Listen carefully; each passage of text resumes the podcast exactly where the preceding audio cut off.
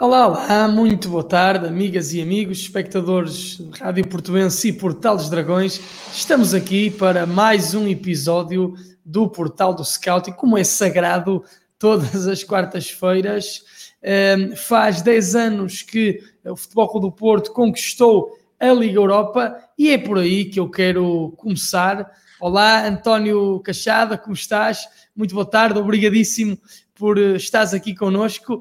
10 anos então dessa brilhante época 2010-2011, a conquista do Futebol do Porto, conquista na Liga Europa, conquista no Campeonato Nacional, conquista na Taça de Portugal e conquista também na Supertaça. Tu eras pequenininho, tinhas aí uns 10 anos, mas lembras-te dessa equipe. O que é que te vem assim à memória quando falamos disto? Antes de mais, desejar a ti, ao Luigi, ao Nenê e ao Eduardo e a todos os que nos veem uh, lá em casa um, um, forte abraço e uma boa tarde. Uh, dessa, dessa final tenho, tenho umas memórias assim normais, não é? De quem era miúdo, já não me lembro de que idade é que teria, mais ou menos, mas por volta dos 10, não é? E uh, lembro-me de no dia a seguir ir para a escola e estar toda a gente contente, porque foi realmente um feito verdadeiramente assinalável e importante, não só para o Futebol Clube do Porto, que teve nessa altura a sua última conquista europeia, mas também para, para o futebol nacional. É uma vitória muito importante, principalmente porque opôs duas equipas portuguesas e nas meias finais, três das quatro equipas eram portuguesas acho que essa edição da Liga Europa é não só importante porque é ganha por uma equipa portuguesa, e neste caso o Futebol Clube Porto, que tinha um plantel recheado de grandes jogadores, como podemos ver na, nesta fotografia, como já poderemos se calhar abordar, mas foi também uma conquista essencial porque eh, houve três equipas portuguesas e acho que é muito importante salientar isso, que chegaram a uma fase muito adiantada da prova e foi a primeira final entre duas equipas portuguesas e também me parece que é um feito muito, muito importante, ou foi na altura. É, dizes muitíssimo bem, foi uma época na Liga Europa com três, eh, nas meias finais da Liga Europa tivemos três equipas portuguesas, desde logo o Futebol Clube Porto, que venceu Braga equipes então que chegaram à, à final, e também o Benfica, eliminado precisamente pelo, pelo Braga nas meias finais. Eu também não sei se tens memória desses jogos, eu lembro-me lembro muitíssimo bem. O Benfica vence na, na primeira mão, eh, creio que por 2-1, e depois na segunda volta há um golo de Custódio, creio que cantei batido por Hugo Viana, e depois Custódio vai lá em cima, cabeceamento colocadíssimo, que era Arturo, o guarda-redes, estira-se todo e nada consegue fazer.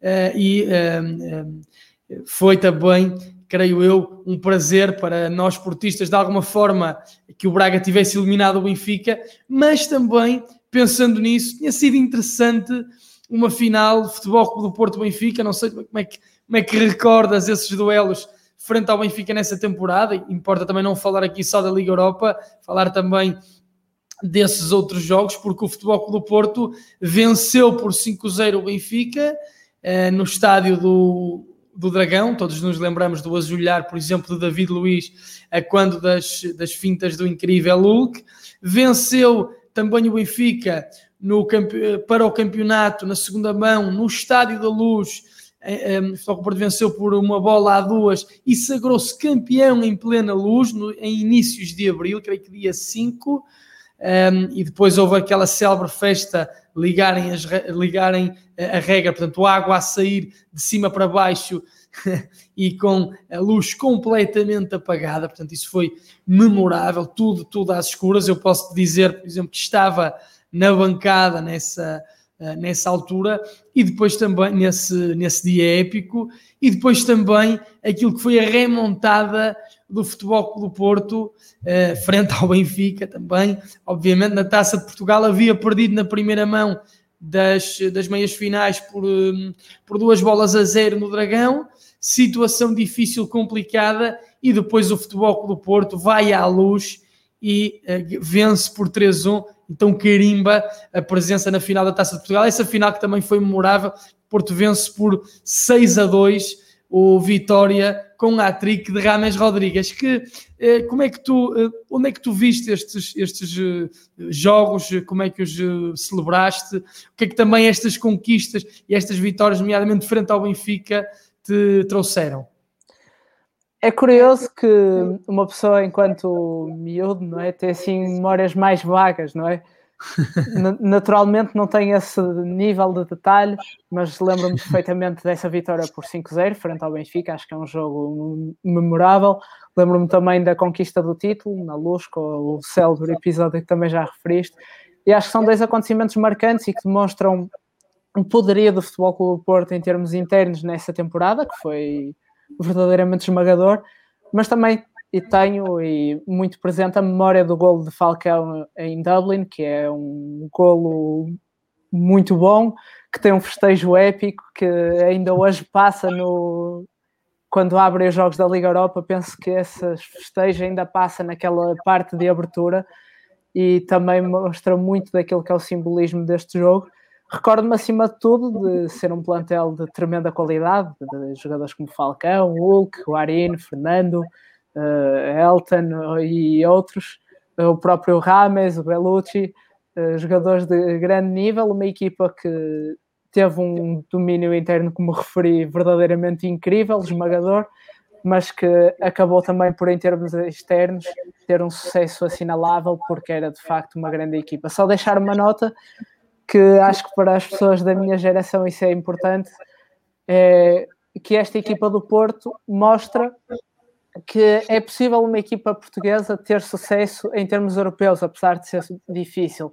E acho que esse exemplo de superação e de força, demonstração de poder, é muito importante para uma geração que não viu, se calhar, se calhar não, de certeza, o Porto a ser campeão europeu em 2004 e no ano anterior a ganhar a taça UEFA e portanto esta conquista dá hum, uma ilustração daquilo que pode ser uma demonstração de força quando o trabalho é bem feito quando, e quando todos os astros se alinham para hum, haver uma caminhada verdadeiramente épica. E, portanto, acho, acho que esta conquista também tem um impacto naquilo que é o desenvolvimento de pessoas da minha idade, ou mais novas, ou ligeiramente mais velhas, porque mostra que é possível, que há condições, apesar de ser difícil, para lutar por objetivos grandes.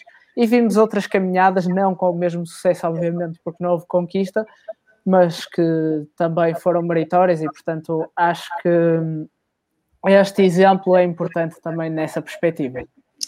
É, e um, eu estavas a falar e eu estava-me a lembrar também é, dos jogadores do Futebol do Porto. Acho que é importante é, fazermos aqui um, darmos aqui um olhar um, a todo esse plantel. Eu vou até nomear mesmo o plantel. Então, os guarda-redes tínhamos Elton, é, titularíssimo, gigantesco é, guarda-redes, a jogar com os pés absolutamente exímio depois defendia, controlava muito bem a área, mas talvez dos melhores guarda-redes a jogar com os pés, não, não em passe longo, mas em finta e em passe curto. Ele, era, ele tinha uma qualidade. Eu lembro-me, por exemplo, uns anos depois, no, no jogo do título do Kelvin, que é o, o, o célebre, já falámos do ajoelhar de David Luiz, ao célebre ajoelhar de, de Jorge Jesus, né? esse momento também absolutamente sublime. Eh, nesse jogo, com a partida empatada ainda em 0-0, o Porto sofre primeiro e depois vem a, vem a vencer por 2-1. Mas com a partida empatada em 0-0, o Elton faz uma, uma cabritada, um lençol, como se diz nas gírias portuguesas e brasileiras, ou seja, passa a bola por cima de um avançado do Benfica, ou Lima ou Gaetan. Estava toda a gente aflita e ele com uma com uma categoria, sai a jogar eh, com uma finta dificílima de fazer, só ao alcance dos predestinados, dos avançados ou dos extremos, ou mesmo dos médios mais, mais requintados, mas não, era mesmo o Elton então que fez essa, essa jogada. Depois tínhamos também Beto, eh, que ainda hoje joga no, no Forense bem, aquelas, aquelas defesas, aquelas defesas saltos de gato, reflexos inimagináveis. Kizek, que hoje está no, no Rio Ave, era o terceiro guarda-redes e tínhamos também o jovem Tiago Maia, que creio que está, se não estou em erro, no Campeonato de Portugal, o ano passado pelo menos estava. Na defesa, Stepanov, Jorge Fuchile, o lateral, lateral direito muito ofensivo, com muita qualidade. Depois tínhamos Emílio Rafael, uh, Saponaru, o nosso, o nosso Saponaru também que ia dividindo ali com o Fuchile a titularidade. Fuchile era mais ofensivo, espraiava-se mais a atacar. Saponaru era mais robusto a defender, um, ehm, também muito forte no jogo aéreo. Tínhamos David Adi, um lateral esquerdo também promissor ganês. André Pinto, uh, Maicon, que depois saiu do Futebol Porto de uma forma atribulada, mas foi um central muito importante, centralão brasileiro. Uh, Rolando, que era um jogador que não era muito espetacular nos cortes, mas estava sempre onde a equipe necessitava dele, saía completamente limpo uh, a jogar, fazia poucas faltas, tinha um posicionamento muito bom, sereno, que era um central sereno, precisamente, e era, era também o, na, na, altura um central que ia, entrava na rotatividade, mas com poucos jogos. Depois Miguel Lopes, lateral direito, e Otamendi, que hoje joga no Benfica, também um, eh, um, um esteio dessa equipe do, do Futebol do Porto. Depois tínhamos também Rames Rodrigues, que ia dividindo a titularidade com, eh, com Silvestre Varela, mas foi um jogador também muitíssimo importante nessa temporada do, do Futebol Clube Porto, e depois também, anos, anos depois, foi-se assumindo cada vez mais como um dos principais desequilibradores. Um, Esqueci-me há pouco de referir Álvaro Pereira, que era o lateral, o lateral titular, lateral esquerdo titular dessa equipe do Forro Porto, um lateral uruguaio, um carrilheiro, no fundo, como dizem os sul-americanos, fazia a linha toda, não tinha um cruzamento assim tão exímio, mas era muito bom no, no passo vertical, eh, conseguia também ir um, eh, subidas apoiadas, combinava bem com os extremos do seu lado. Fernando Bellucci, Fernando Bellucci era uh, um médio ofensivo absolutamente exímio. Lembramos-nos também nessa partida contra o Benfica aquilo que ele faz e a forma como ele solicita duas vezes Falcão para aquele calcanhar no ar. Deixou também David Luiz uh, também coentrão absolutamente nas covas. Rodrigues, Cristian Rodrigues, um jogador também com imensa qualidade, um pé esquerdo, canha, um jogador vertical, um jogador que conseguia jogar aberto, mas também aparecia mais dentro para finalizar. Tomás Costa, não sei se te lembras deste, deste médio, um médio uh, interessante, um médio equilibrador, mas também tinha algum critério a jogar. Fernando, que era o nosso médio defensivo titular, o esteio uh, à frente da defesa.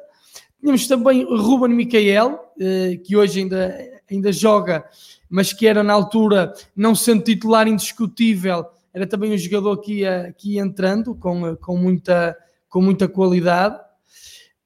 Um, Freddy Guarim e Moutinho uh, eram mais vezes titulares então no, no Futebol do Porto. O que dizer?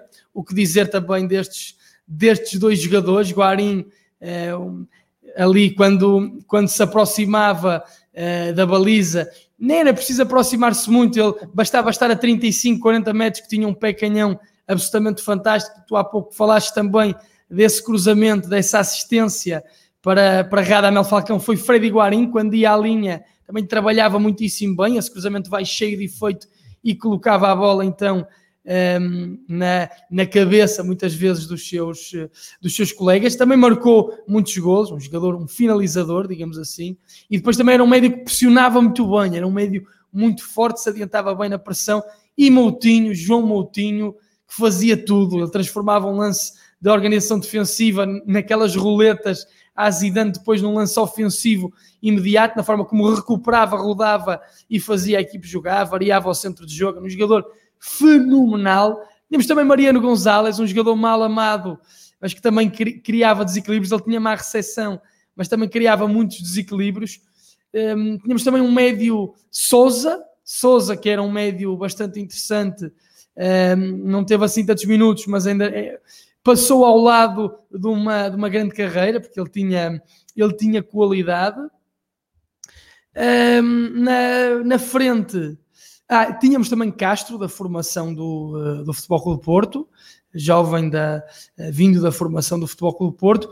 Um, na frente, o que dizer depois destes jogadores? Radamel Falcão, que foi de facto o melhor marcador da Liga Europa, um goleador absolutamente extraordinário. Esse voo na final, mas ele fez muitos voos, ele de facto jogava muitíssimo bem de cabeça, conseguia ter mobilidade para sair nos apoios, mas dentro da área respirava muitíssimo bem. Finalizador a um toque, a forma como ele voava.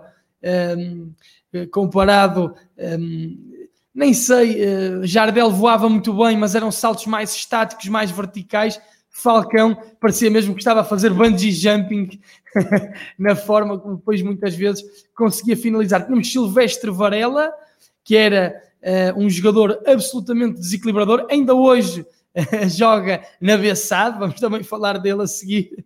Era um jogador fantástico, um, um jogador que conseguia muitas vezes aparecer também nos espaços vazios, era um jogador repentista, aproveitava aquilo que o jogo lhe dava, mas também sabia assumir no um para um, uh, muitíssimo bem, ir ludibriando adversários. Depois tínhamos uh, Ernesto Farias, avançado sendo ponta de lança, um ponta de lança que um, não era tão espetacular como Falcão, mas tinha movimentos de área muito interessantes.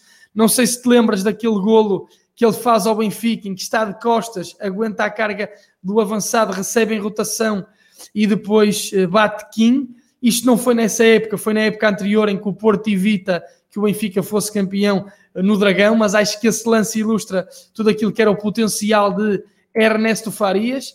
E depois temos Zucker, tínhamos Zucker também, creio, no plantel, Walter, um, que era um jogador também interessante, muito promissor, mas que uh, nesta equipe jogou pouco, e obviamente o incrível Hulk, dos melhores jogadores de sempre do futebol com o Porto. Ele recebia a bola, punha em sentido qualquer defesa eh, e ele avançava, a defesa recuava, recebia à direita, diagonais interiores, pé esquerdo, também sabia assistir, sabia jogar aberto também para cruzar se fosse preciso. Pá, para mim, dos jogadores, talvez o jogador que em vida, os jogadores em vida que mais me entusiasmaram, mas de facto, aquele trio João Moutinho. Ehm, João Moutinho, Hulk, Radamel Falcão, nessa temporada, tornava a equipe do Futebol Clube do Porto absolutamente sublime. Um, desculpa esta minha intervenção tão longa, uh, António, mas queria, queria falar aqui de todos os jogadores. O que é que tu também tens a dizer sobre este, este plantel tão rico? Não, acho que fizeste bem fazer um resumo de todo o plantel, até porque é justo homenagear todos os nomes. E é uma coisa que eu não conseguiria fazer porque não me recordo, obviamente, dos, dos nomes todos. É, é, natural, e, mas acho que fizeste bem. Uh, há pouco a dizer, não é? Um plantel que tinha jogadores de tremenda qualidade, desde a baliza, falaste muito bem de Elton, e Elton tem um papel importante nesta final. Que, e só dando uma pequena nota, eu revi este jogo na, no início da pandemia, na quarentena, quando não havia futebol e é curioso que numa altura, na altura, uma pessoa sendo miúdo tem a ideia que é um jogo espetacular e não sei o quê, e é um jogo épico e na realidade foi um jogo até com poucas ocasiões de gol, não foi um jogo se calhar tremendamente bem jogado, mas isso também é natural de uma final. Mas referiste muito bem Elton, acho que é, é um guarda-redes que dispensa apresentações, uh, que a jogar com os pés era incrível, dentro dos postos também, era um guarda-redes muito interessante. Depois falaste muito bem de vários elementos da defesa, desde Álvaro Pereira, a Fuchila, passando por Saponaro, uh, Rolando, Otamendi e próprio Maicon. Uh, são jogadores que tiveram o seu impacto no Futebol Clube Porto, que tinham grande qualidade. No meio campo, o trio de meio campo, mas também as alternativas eram verdadeiramente incríveis. Fernando ainda hoje é titular do Sevilha, que lutou até, ou está a lutar por eh, uma classificação muito interessante na Liga Espanhola. Já o ano passado fizeram uma Liga Espanhola muito interessante e ele é um dos pilares dessa equipa, portanto, mostra também a qualidade do médio defensivo brasileiro. Uh, Guarino depois tinha um remate superlativo, como tu falaste. O João Moutinho, e nós já falámos aqui do João Moutinho noutras Várias ocasiões, é, é um, para mim, é um dos melhores médios que, que vi jogar. Um, um jogador que tem uma, ainda hoje tem uma qualidade incrível e que joga atualmente com outro médio formado no Futebol Clube Porto, não é? No, o, o Ruba Neves, não é? Portanto, dois médios portugueses que meio um, campo. com ligações ao, ao, mais ao Sporting, não é? Uh, e outro com ligações mais ao Porto, mas dois médios portugueses de grande qualidade, um com um passado incrível e um presente de grande qualidade, um que começou muito jovem a jogar e que com certeza que terá uma carreira incrível, porque é um médio ainda muito jovem e com grande qualidade, e depois a frente de ataque um, era muito, muito boa. Radamel Falcão é, foi provavelmente um dos melhores avançados do, dos últimos 10, 15 anos. Um jogador que se calhar teve algum azar com as lesões, mas era um goleador nato, um jogador que também oferecia muito à equipa. Um jogador que falaste muito bem, que em termos de jogo aéreo, não sendo muito alto, era brutal, tinha uma capacidade de impulsão e de ataque à bola verdadeiramente incrível. Hulk, que estará para sempre na história do clube uh, por ser um, um extremo verdadeiramente incrível, uma força da natureza, um jogador que pegava na bola, uh, conduzia e quando rematava era completamente indefensável. E depois Varela e Rames também. Varela ainda hoje é um jogador importante, foi um jogador também de seleção nacional e um jogador que tem muita história. E Rames é um jogador que já passou pelo Mónaco, fez um Mundial de 2014 incrível, uh, jogou no Real Madrid, no Bayern, uh, e nesta altura é um dos principais jogadores do Everton na Premier League, portanto também dispensa qualquer apresentação.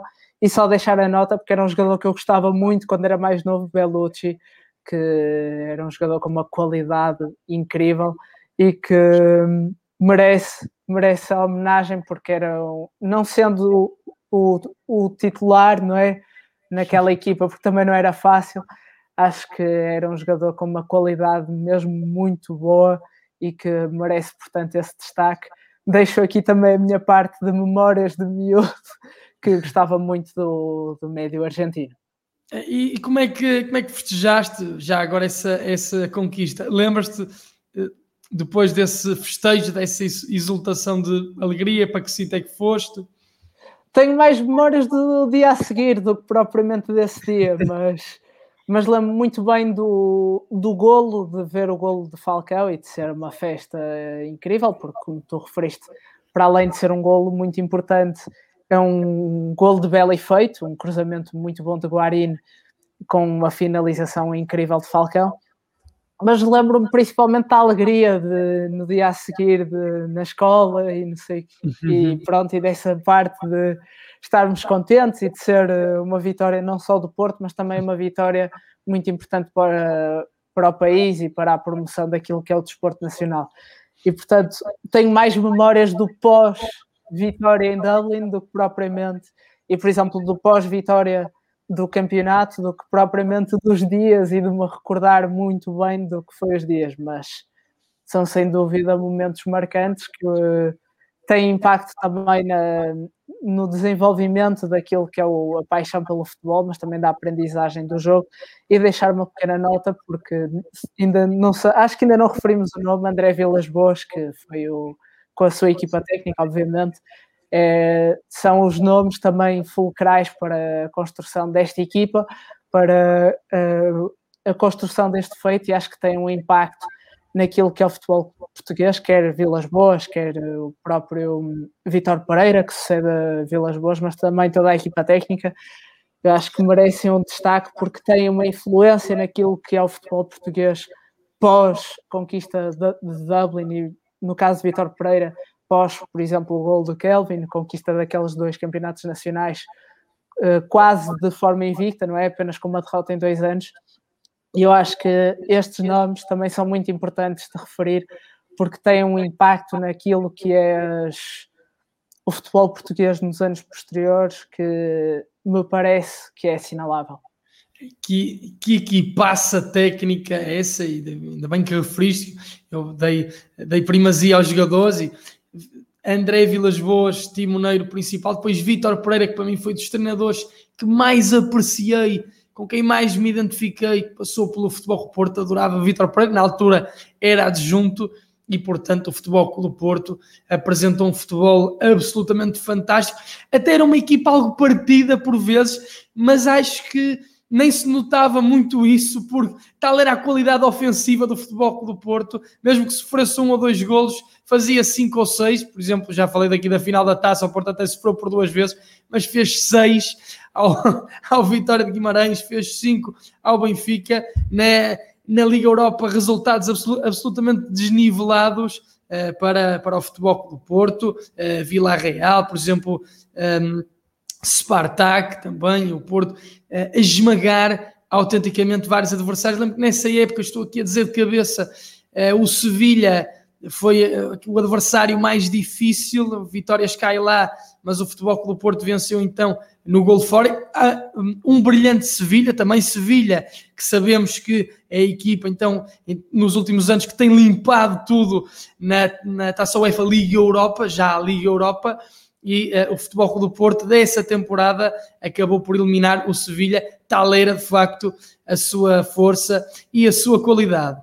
Uh, foi, um, foi bom fazermos esta, esta viagem pela nossa memória, pelo, pelo, pelos nossos afetos, pelas nossas paixões.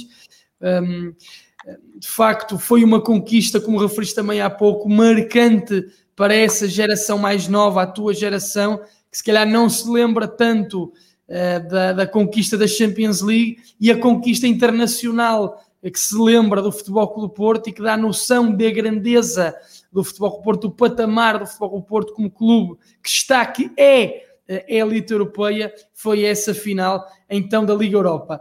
Mas vamos agora falar também do tempo presente e falar de um, num assunto que eh, para nós é muito interessante, um jogador que tem brilhado a alto nível a partir da posição de lateral direito, que é João Mário. Achas que João Mário está a ser especializado eh, claramente como lateral direito? Achas que foi circunstancial? Achas que pode ser eh, especializado nessa posição? Deverá crescer a partir de extremo?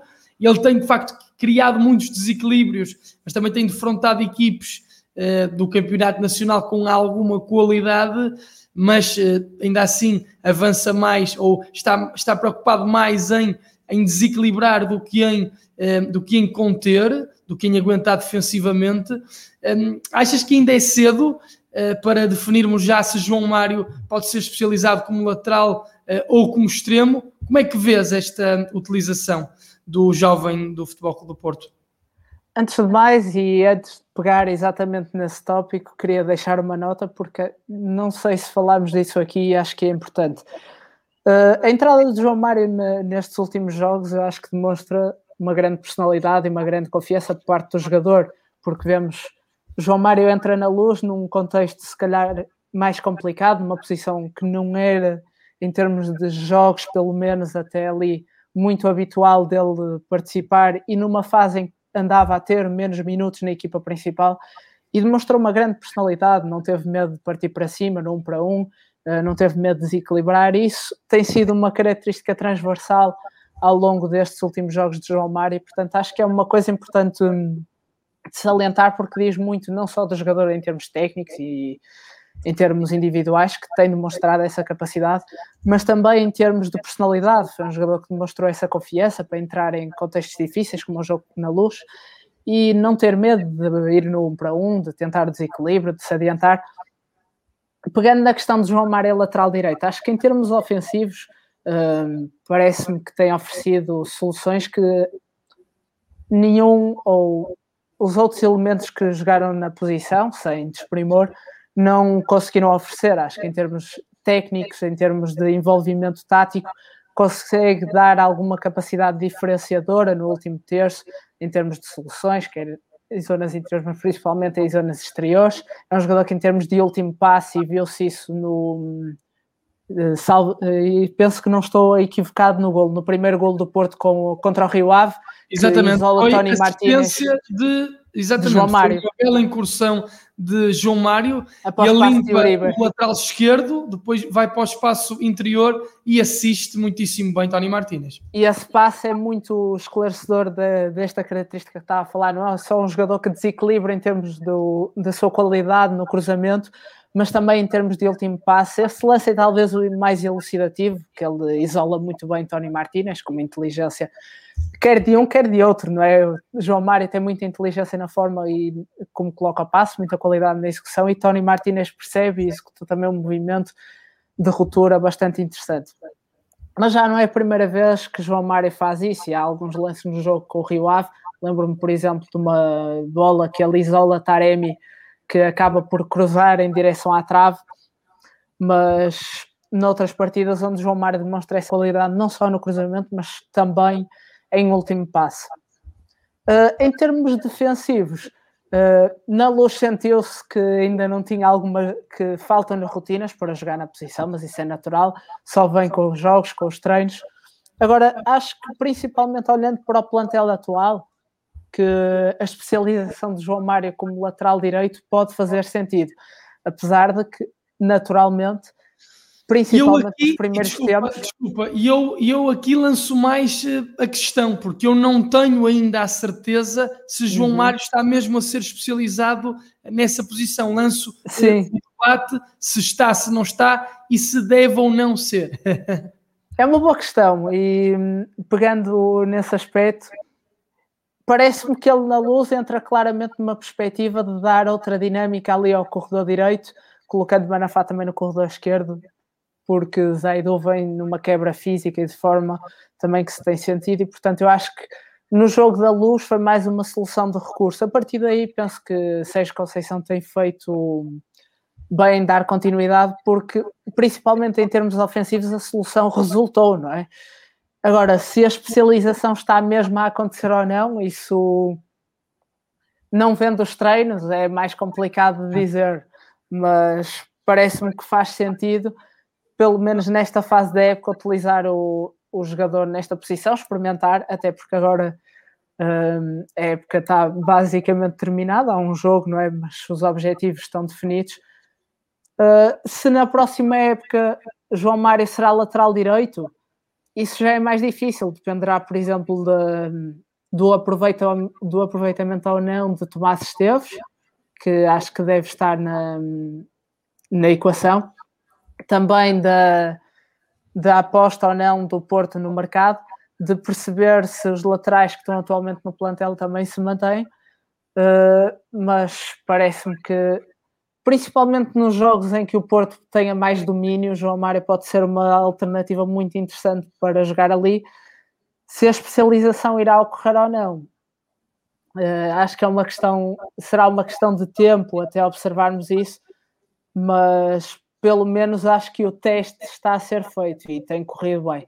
Agora é como, uh, voltando se calhar ao início, ainda lhe faltam algumas vertentes em termos defensivos e isso notou-se muito no jogo com o, com o Benfica, onde Jorge Jesus lança claramente naquela fase final Darwin para explorar esse espaço na esquerda do Benfica, direita do Porto, onde João Mário estava claramente projetado já a fazer a, o corredor todo, no, nessa fase final do jogo à procura da vitória. É, um, sim, Mas é uma questão interessante, desculpa esse, estar a interromper. Uh, acho que é uma questão a analisar. Falta-nos ver uh, que nunca teremos acesso, não é? A vertente do treino, porque aí poderemos perceber muito melhor qual será a intenção, não é? De, de, do treinador e da equipa técnica do Futebol Clube do Porto. É, é, eu creio que, e falaste nessa questão, nesse lance de, de, Darwin, nessa exploração, aí de alguma forma também um pouco circunstancial, porque já, já havia entrado Francisco Conceição também para aquele corredor, portanto, eu creio que estavam os dois jogadores mesmo a pensar em atacar e hum, acho que o, acho que aí Sérgio Conceição deu instruções mesmo para se o jogo tivesse que ficar partido, que ficaria, que não havia. E ficou.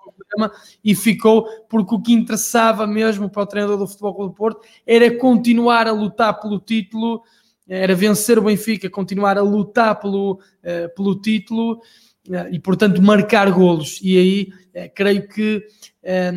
Creio que acabou por causar esse destapamento, digamos assim, esse fosso. A mim parece-me a esta distância, obviamente, eu lanço mais a questão e não tendo ainda grandes certezas sobre isso, mas parece-me que João Mário, para ser lateral, temos de ver mais, mais jogos, temos de perceber melhor uh, aquilo que ele vale defensivamente.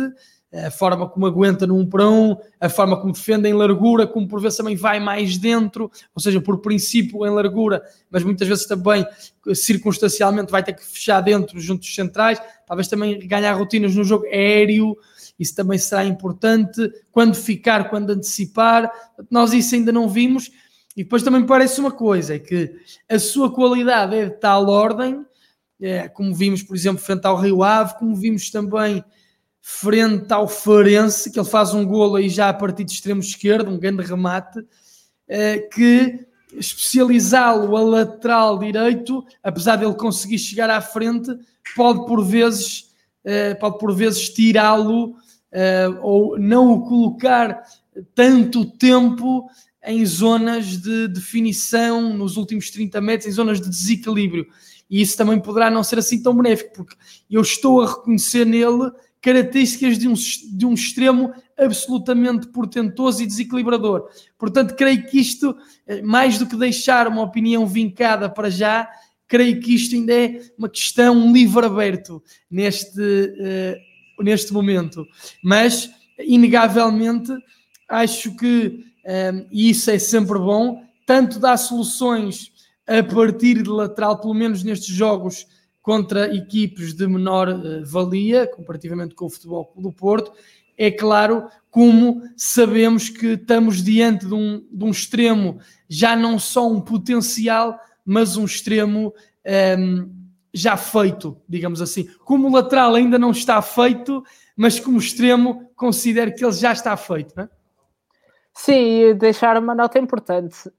A questão de ele jogar a lateral direito e de receber noções para jogar lá, principalmente em termos defensivos, e tu referiste bem que é onde me parece que ele não foi tão exposto até agora, fora aquele jogo na luz, mas também é o que tu referes. Uh, as circunstâncias também fazem com que ele estivesse ainda mais exposto e, portanto, falta-nos ver em situações de maior exposição as dificuldades que João Mário possa ter ou não, mas é natural que as tenha e isso só com treinos, só com jogos é que vai crescer em termos defensivos. Mas a questão dele se especializar, entre aspas, ou não, como lateral direito, ou receber, prefiro se calhar este termo, receber as noções para jogar nessa posição e poder ser uma opção válida para essa função, não invalida que ele jogue mais à frente, em terrenos mais adiantados, onde é a sua função natural. E acho que há um exemplo paradigmático desse aspecto no Porto, que é Corona, que jogou muitas vezes a lateral direito, mas que de uhum. origem é um extremo e que preferencialmente, eh, quando há hipótese disso, joga como extremo. Mas que penso que terá sido na época passada, teve muitos jogos a lateral direito, onde, uh, com Otávio até como médio direito, e portanto acabou por ter muitas vezes esse papel de lateral direito para um, ter mais equilíbrio. Com João Mário pode acontecer uma coisa semelhante, pode ter jogos a lateral direito, pode ter outros onde seja interessante jogar a extremo, e olhando para isto é sempre difícil porque agora vem a janela de transferências depois do final da época e o plantel pode mudar mas olhando para, para o plantel de hoje, ao dia de hoje, uh, pode ser interessante ter um João Mário capaz de jogar a lateral direito, mas também capaz de jogar a extremo, onde aí me parece que há mais soluções.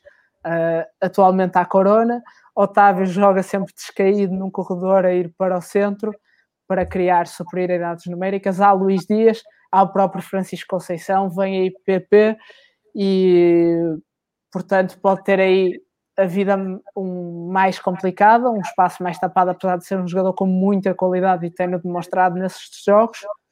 E, portanto, a questão de jogar num espaço onde a equipa possa precisar mais pode ser importante. E, portanto, se calhar, e respondendo à pergunta inicial, não fechá-lo à questão de lateral direito ou de extremo, mas ter em João Mário, se ele conseguir ter essa capacidade, obviamente, e parece-me ao dia de hoje que tem, de oferecer diferentes soluções em termos posicionais, dependendo do momento da equipa e daquilo que o treinador pretenda de, dele para esse mesmo jogo coletivo. É, e já falamos aqui muito de João Mário, queremos falar também de, daquilo que é o futuro do futebol do Porto. Ainda temos um jogo, mas também já estamos a pensar, já estamos a olhar para a próxima época e depois de Marega, uh, que soluções do plantel temos visto uh, muito bem Tony Martinez a assumir a titularidade, a combinar cada vez melhor com o Medi Taremi, que está, creio que talvez ainda mais perigoso, mais imprevisível, ainda assumir-se mais como um, um organizador quando baixa para jogar nos apoios, como um definidor pela forma como assiste os seus colegas e, e também como um finalizador, a forma como mantém o seu potencial de marcar a um toque um, ou também de marcar de forma mais elaborada. Portanto, Taremi está a crescer, está a ficar ainda mais abrangente do ponto de vista tático, está a chamar a si outros elementos da equipa, ainda mais do que o que chamava, mais centralizador, digamos assim, e Tony Martinez também um, a crescer muito, é um ponta de lança com, é um avançado centro com mobilidade, mas talvez não precise de ter tanta mobilidade, pode ter uma mobilidade mais reduzida, mas ainda assim certeira, procurando as costas, um pouquinho à semelhança do golo que fez frente uh, ao Rio Ave, e depois pensando nestas soluções internas, temos também aqui dois jogadores no mercado nacional que, se o Futebol Clube do Porto quiser avançar, não eh, não sei se isso faz sentido ou não, ou pode não fazer sentido, mas pode também eh, ser interessante eh, Porto avançar para uma espécie de clone de Marega, Sérgio Conceição, visto também ainda não há certezas se fica ou não, também tem que se perceber ainda muita coisa, mas pensando a esta distância, se o Futebol Clube Porto quiser então jogadores semelhantes, jogadores clones de Marega, nós vamos já lançar um olharzito sobre dois jogadores, são eles Ellis, eh, já rumores de mercado. Nós aqui tudo o que falamos do mercado não queremos falar à semelhança de outros programas, não queremos saber como é que está a transferência, se a transferência é real ou não.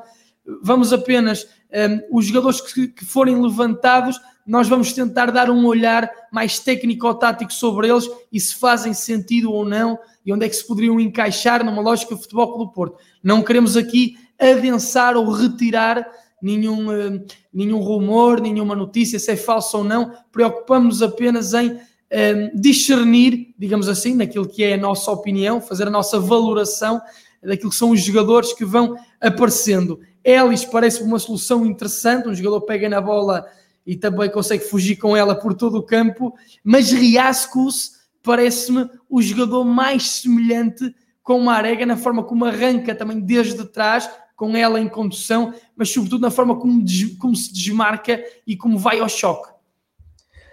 Sim, são duas soluções que, em termos de perfil, e falámos disso na semana passada, encaixam naquilo que é um substituto natural de Marega. Se nesta fase faz sentido pensar num clone de Marega, isso já é mais discutível, mais uh, vai depender da opinião de cada um e isso é mais natural. Pegando só, e antes de falarmos neste tema, fazer o enquadramento que acho que é importante, que temos Taremi numa forma incrível e acho, concordo contigo que a parceria com Tony Martinez, e nós avisámos para isso no início do portal do Scouting, poderia funcionar muito bem a parceria entre Tony Martinez e Taremi, e eu acho que os dois têm sido muito favorecidos de jogarem juntos. Taremi tem estado em apoio entre linhas, mesmo em largura, tem estado verdadeiramente superlativo na definição, na interpretação do espaço, na execução, na forma como lança os colegas, na forma depois como também aparece para finalizar. E Tony Martinez não oferecendo a mobilidade pura e um, aquela capacidade tão característica de Marega, oferece uma mobilidade inteligente, oferece uma combatividade uh, muito, muito forte. Eu acho que o Porto não perde em termos de combatividade na frente, de pressão, porque Tony Martinez também tem essa capacidade e ganha peso em zona de finalização, ganha um jogador um, forte de, uh, a aparecer em zonas de finalização com capacidade física também e que finaliza com qualidade. E portanto acho que esta dupla tem funcionado bem. Não esquecer que ainda há Evan Nilsson que está a crescer, que tem dado uma boa resposta na equipa B e que tem, quando vai à equipa A, também dado uh, respostas interessantes e até com golos. E portanto, Uh, ida ao mercado também dependerá, tu referiste bem, de, da manutenção ou não de Sérgio Conceição, que é uma, é uma questão que ainda não está, ao que sabemos, pelo menos resolvida. Uh, e dependerá também, mesmo após a manutenção de Sérgio Conceição, da ideia que este tenha para, para o futuro do Porto. Pode não querer manter aquilo que é, por exemplo, o sistema que tem utilizado, pode querer um futebol, e temos visto um bocado essa evolução em termos de ideias, em termos de princípios mais apoiado e menos direito, e portanto todos estes fatores influenciam se o Porto quer um clone de Marega, se quer um avançado com outras características, mas pegando em Riascos e Ellis, acho que são dois jogadores que têm dado boas provas nos seus clubes, tenho ainda algumas dúvidas se teriam capacidade para disputar a titularidade num clube como o Porto. Tenho, principalmente com os três avançados que referi, a, a darem provas de qualidade, mas em termos de perfil encaixam naquilo que é Moçamarega. Riascos, se calhar, mais próximo pela estrutura física que tem, pela forma como se movimenta, pela forma como se oferece ao choque é um jogador que tem algum golo, é um jogador muito possante, uh, móvel, capaz também de jogar nas linhas. Uh, Ellis é um jogador muito, muito rápido, também com uma boa capacidade física, forte a atacar a profundidade. É um jogador que, em termos de decisão, ainda me parece que peca em alguns momentos e que, em termos técnicos, também tem algumas dificuldades mas são dois jogadores que entram dentro desse perfil. Riascos pode ter a vantagem que o Nacional, ao descer de divisão, pode precisar de, de, fazer alguma venda e, portanto, a vir até pode ser uma oportunidade de negócio para preencher, por exemplo, o plantel e para ter uma alternativa válida um, aos principais avançados do plantel. Ellis está mais dependente do futuro do Boa Vista, que se joga hoje. Um, e a luta, quer pela Europa, quer pela manutenção, está ao rubro e, portanto, hoje há muitos e bons jogos para além do jogo do Porto para acompanhar. Uh, mas uh, o futuro também do Boa Vista pode influenciar essa escolha. Deixo aqui, e isto, pronto, vale o que vale e posso estar errado, mas tenho algumas dúvidas que qualquer um destes tivesse capacidade para chegar pelo menos a curto prazo ao Futebol Clube Porto e lutar pela titularidade. Agora, poderiam ser alternativas, poderiam ser jogadores para completar plantel, para serem opções válidas, por exemplo, a serem do banco ou jogarem algumas partidas e, quem sabe, até crescerem com o tempo. Uh, são jogadores que têm.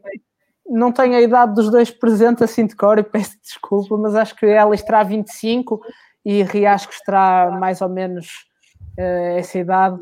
Se me conseguires confirmar, mas também se não conseguires, não há problema. Um, e esse facto também pode permitir eles chegando a um contexto de futebol com o Porto evoluir, uh, terem outro tipo de jogo e terem outro tipo de estímulos em treinos que, lhe, que lhes permitam essa evolução e, portanto, serem opções mais válidas. Depende também, lá está, do investimento que seja feito, do objetivo da contratação e daquilo que o treinador pense, não só para a equipa, mas também do que pense dos jogadores e da importância que lhes queira atribuir no, na forma de jogar que imagina para o Porto, caso, e é importante ressalvar, fique no plantel, porque se houver mudança de treinador e se o perfil for substancialmente diferente, tudo isto uh, muda, não é? Riascos tem 26 anos, Elis tem 25 anos. São, Pronto, são, são não jogadores já, longe, então. já maturados. E eu, eu nesse, naquilo que estavas a referir, um, ehm, que no fundo até é o mais importante de alguma forma, é fazermos depois uma valoração uh, final desses rumores que vão saindo do mercado.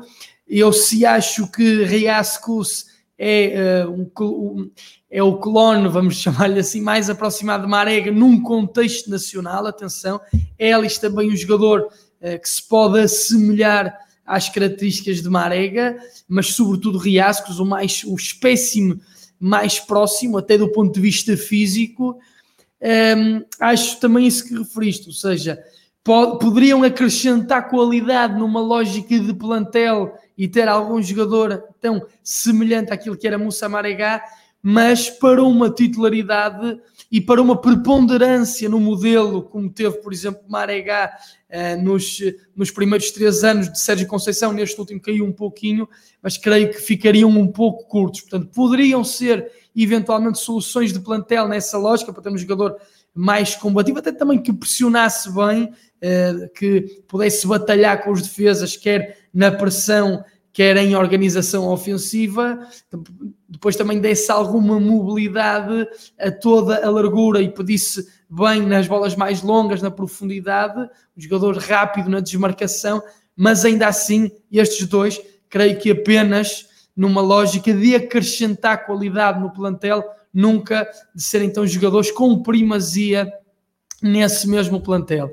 E já que estamos nesses rumores de, de mercado, já falamos aqui, ainda queremos também lançar um olhar a outros jogadores que foram saindo uh, esta semana numa órbita de, de futebol do Porto. Foram eles Eustáquio Bruno Costa, médios do Passos de Ferreira. Bruno Costa até formado no Futebol do Porto, um, ehm, tem jogado muitíssimo bem, capacidade organizativa e definidora. E Eustáquio, um jogador também muito de muito de respiração com bola, muito de gerir os ritmos, uh, varia muito bem uh, o jogo uh, de um lado ao outro, faz bons passos longos. Steven Eustáquio, depois Almozerati, que aliás, todos estes jogadores nós já falámos aqui, é interessante estarem a aparecer esses rumores do mercado. E eu, um, Almozerati, falámos aqui como sendo um jogador absolutamente essencial nos equilíbrios, já vinha sendo no Rio Ave mas surpreendeu-nos, tanto a mim como a ti, a capacidade que ele demonstrou do ponto de vista de fazer passes que abrem brechas nos adversários, é talvez dos médios do campeonato com maior qualidade de passe e passe desequilibrador, passe que abre brechas, buracos nas defensivas adversárias e Beto, eh, um avançado centro, também com golo que tem jogado muitíssimo bem na equipe do Portimonense. Sim, são quatro nomes que têm sido pronto, apontados em termos de notícias à equipa do Porto, começando se calhar pelos dois do Passos de Ferreira, que assim também se faz um enquadramento mais geral, são dois jogadores que têm sido das peças mais importantes na equipa comandada por Pepa, que está de saída agora do Passos de Ferreira, uma equipa que conseguiu conquistar uh, um lugar na, de qualificação para a Europa e, portanto, isso também diz muito daquilo que foi a temporada da equipa de Passo Ferreira. São dois jogadores uh, relativamente jovens, 24 e 23 anos, penso eu, não quero estar a cair em erro. Uh, Eustáquio, eu acho que é um, um, médio com qualidade, um jogador que em termos de organização oferece soluções, um jogador que com bola oferece qualidade, critério no passe, na recepção, que decide bem, executa bem, que em termos defensivos também apresenta qualidade em termos de posicionamento, também tem alguma capacidade na recuperação de bola, tem um ritmo também bastante interessante.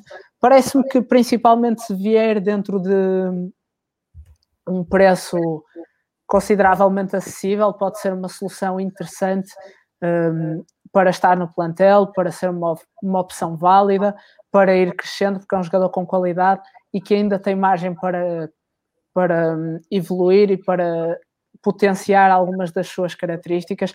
Penso que encaixaria bem naquilo que é a dinâmica atual do Futebol Clube Porto, quer no, nas ideias do treinador, quer no sistema implementado.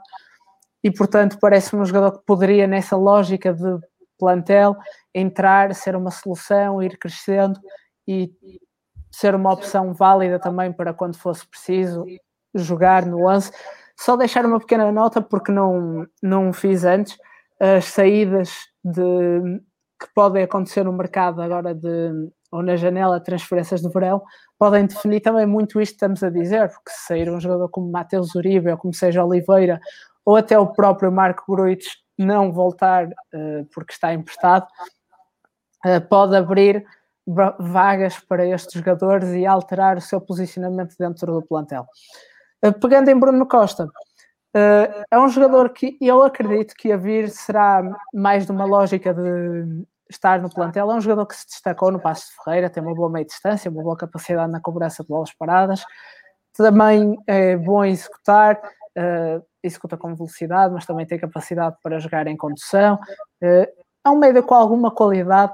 Uh, não o imagino encaixar, por exemplo, no meio campo a que o Futebol Clube Porto utiliza, talvez numa função de terceiro médio, como joga no Passos, pudesse ser um jogador interessante, pode permitir o empréstimo de algum dos jogadores da formação, visto que também é um jogador formado localmente e, portanto, preenche aquelas vagas da Liga dos Campeões, mas, sinceramente, nesta fase, uh, não me parece que seja um jogador superior aos que há no plantel atualmente, mesmo aos jovens da formação, uh, ele que também é um jovem produto da formação portista, e é importante salientar isto, mas parece-me que a vir é nesta lógica de plantel e de permitir a um dos emprestados, por exemplo, Romário Baró ou até Fábio Vieira, de sair e terem mais minutos, apesar de que, na minha perspectiva, ao dia de hoje, parece-me que não acrescenta em termos de hum, qualidade relativamente a estes dois nomes, por exemplo.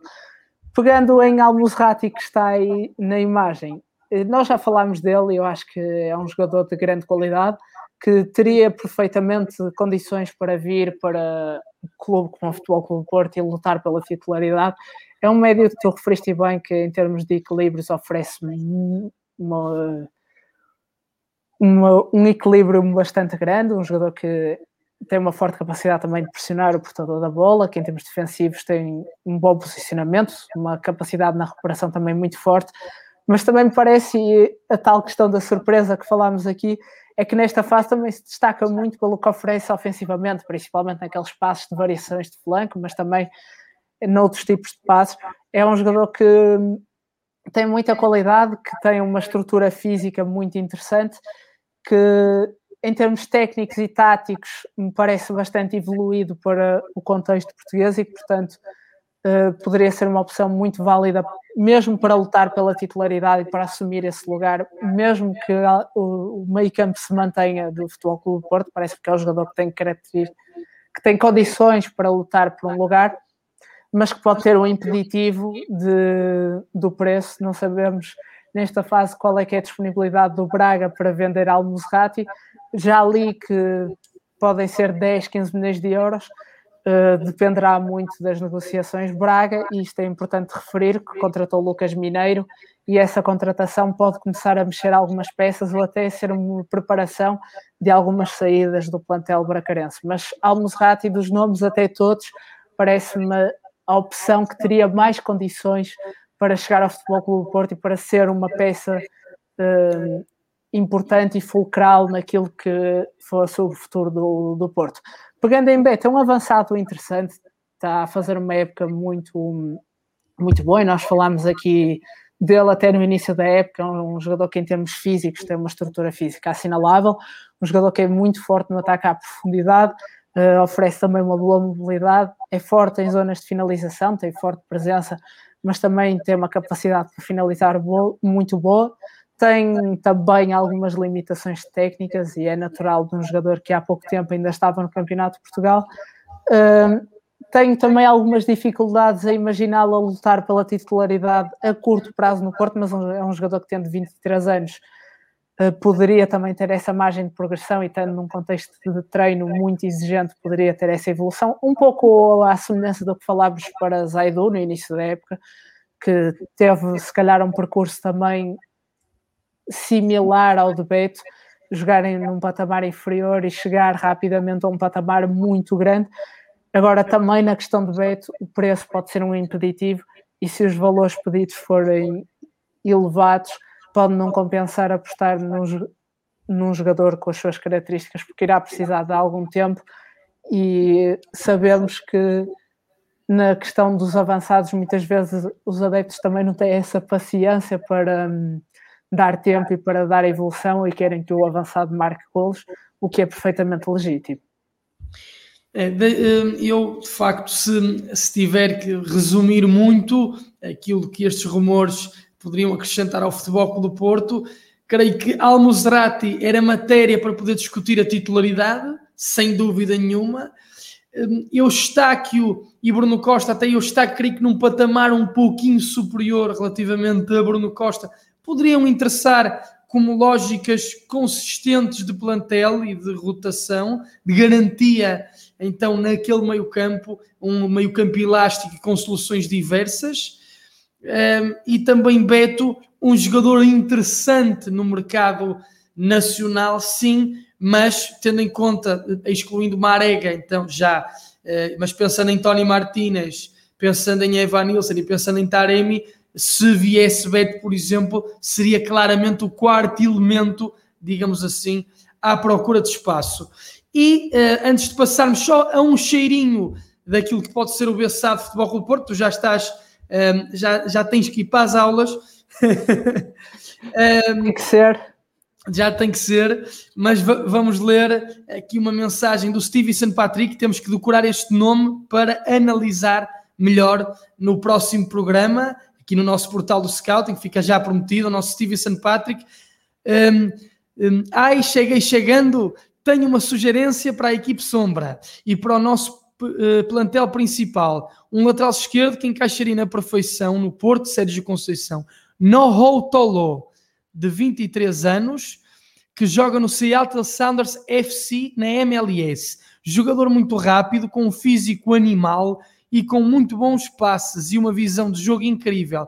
Deve estar aí pelos 5 milhões de euros. Imagino que já devem conhecê-lo. Portanto, Stevenson Patrick, o nosso ouvinte da Bolívia, sempre, sempre connosco. Muitíssimo obrigado pela, pela, pela sugestão e nós prometemos que para a semana, um, um, com o jogador analisadinho à lupa, então fala, falaremos sobre Noho Tolo e se poderá ser uma solução ou não para a lateral esquerda do Futebol Clube Porto. António Cachada, muito, muito rapidamente, um olhar, eh, uma antevisão eh, ao Belenenses com o nosso Silvestre Varela, como falámos há pouco de regresso. Eu acho que a equipa do, da Belenenses SAD uh, tem um, fez uma época interessante. Eu acho que é importante referir. Uh, conseguiu montar uma equipa sólida, uma equipa hum, capaz e uma equipa que está a lutar por lugares interessantes, não poderá ir às competições europeias, segundo as últimas notícias, porque não terá feito a inscrição, mas de qualquer das formas é uma época muito meritória da equipa comandada por Petit, que tem alguns jogadores interessantes, logo desde a baliza, Kritschuk é um guarda-redes que já tinha estado no futebol português e que é um guarda-redes que oferece grande uh, segurança ali à baliza da equipa. Um, da equipa da Belenenses Estado. Tem alguns centrais interessantes, desde logo Tomás Ribeiro, que é um jovem que tem bastante potencial. À direita tem Tiago Jogai, que é um jogador que até já foi associado, por exemplo, ao Braga ou ao, ao Sporting Clube de Portugal, irmão de Ricardo Jogai. À esquerda tem o Ruben Lima, tem sido o principal titular, um jogador experiente, um jogador interessante.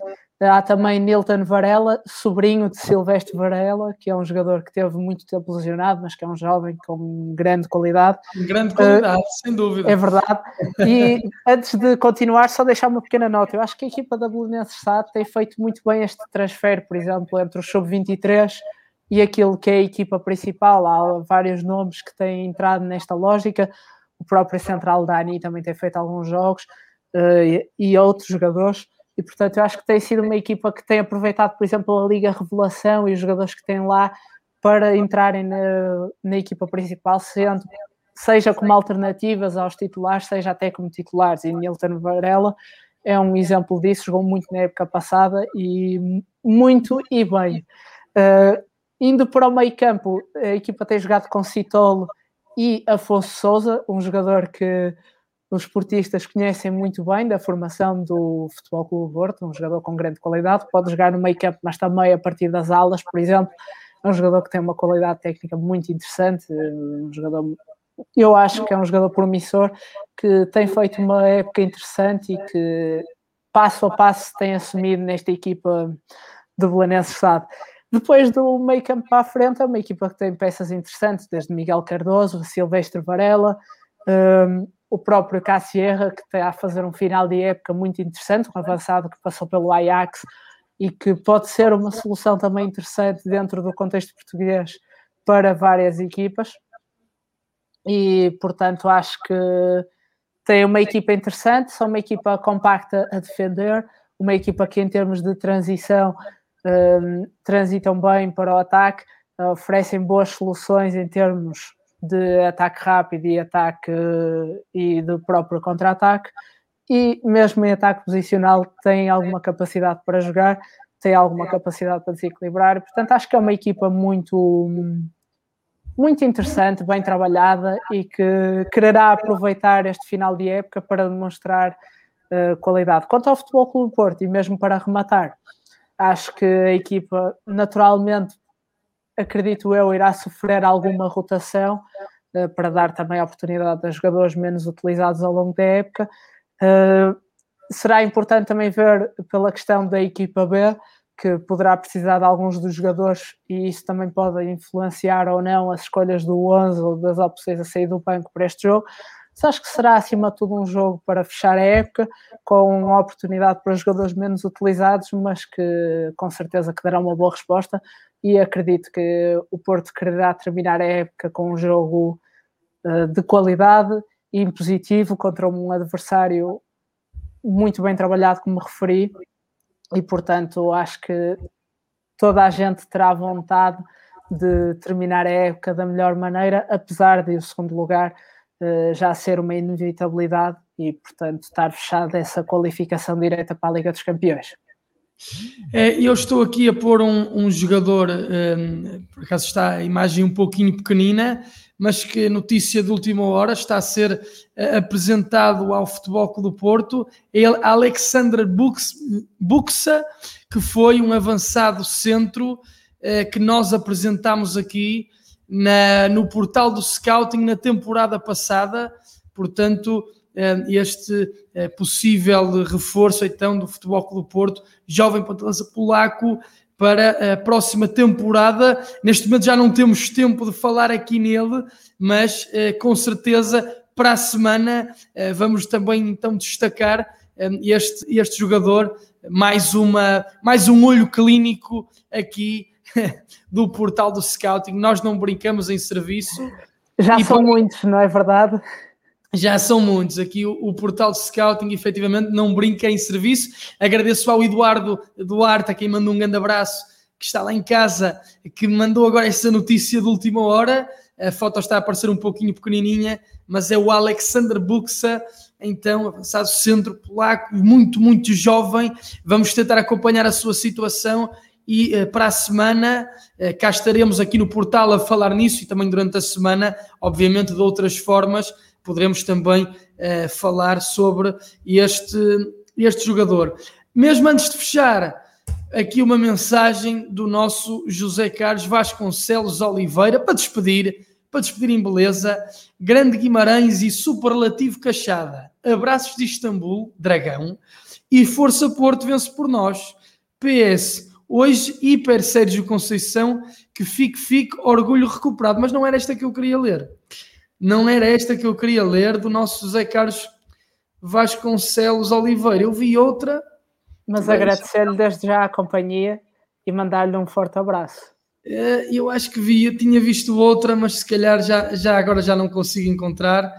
Eh, o gol do ano foi o do Oliveira contra a Juve, aquilo foi um alto para o baile que a noiva quer mijar, abraços de Gaia, força Porto, vê mas também não era esta, era uma outra, mas agora já não estou a conseguir encontrar, que era do, do José Carlos, e portanto um, um enorme abraço eh, para ele. O nosso superlativo Cachada tem que ir, tem que ir para as aulas, senão aqui o José Mário Cachada dá-lhe um cachado, dá-lhe um cachaço, eh, parabéns pelo programa, parabéns pelo desempenho, David Guimarães e António Cachada, portanto um grande abraço também para o José Mário Cachada, vai lá para as tuas aulas, peço, uh, uh, diz aos teus professores que o responsável sou eu, se quiserem que me escrevam eles na caderneta.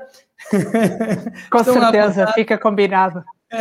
e nós cá estaremos para a semana para mais um portal do Scouting. Amigas e amigos, vocês deixem-se estar na nossa companhia, que eu daqui a nada vou, vou, -me, vou para o Dragão, eh, quer dizer, já estou uh, no Dragão, vou apenas para, vou para a bancada de imprensa, apenas vou aqui mudar de bancada, porque então às 18 horas temos essa partida entre o Futebol Clube Porto e a Bessade, não, não gosto de dizer belenense, estou solidário com o, o verdadeiro os belenenses, portanto, frente à ABSAD, última jornada da Liga e amanhã depois cá estarei também para fazer análise a esse jogo. Grande abraço novamente a Tony Cachada, amigas e amigos, beijinhos e abraços e até à próxima. Muito obrigado.